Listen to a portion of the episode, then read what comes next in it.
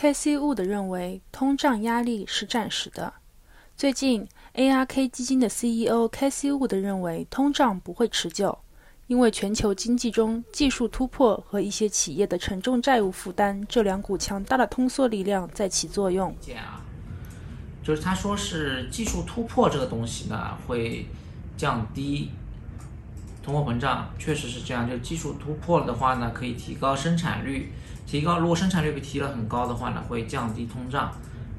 但是有一个问题是，技术突破这件事情是一直在发生的，几十年、上上百年都是在发生的。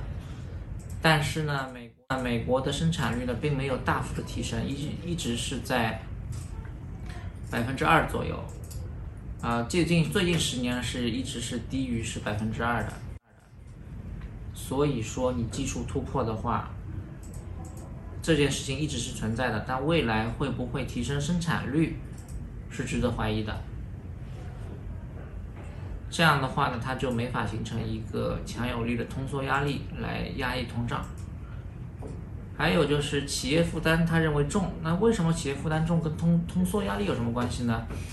他的意思呢，可能就是这些企业债务负担比较重，就会减少投资，减少雇佣，这样的话呢。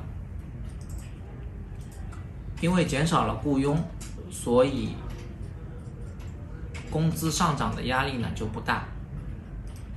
工资上涨压力不大呢，这样的话，呃，通缩呢就会就是一个通缩的压力，通胀就不会很高。但是呢，如果一些企业债务压力很重，但是会有层出不穷的其他的优秀企业，他们会填补招聘的一个。空缺，他们会招很多很多人，使得失业率下降，工资上升，而且央行也会确保这一件事情发生的。这些呢，都是会增加通胀。通胀与否，更在于人口结构的变化。工作人口占所有人口中的比例减少，是会增加通胀压力的。和技术突破和企业的一些企业的债务压力呢，可能是并不是太。有关直接的关系。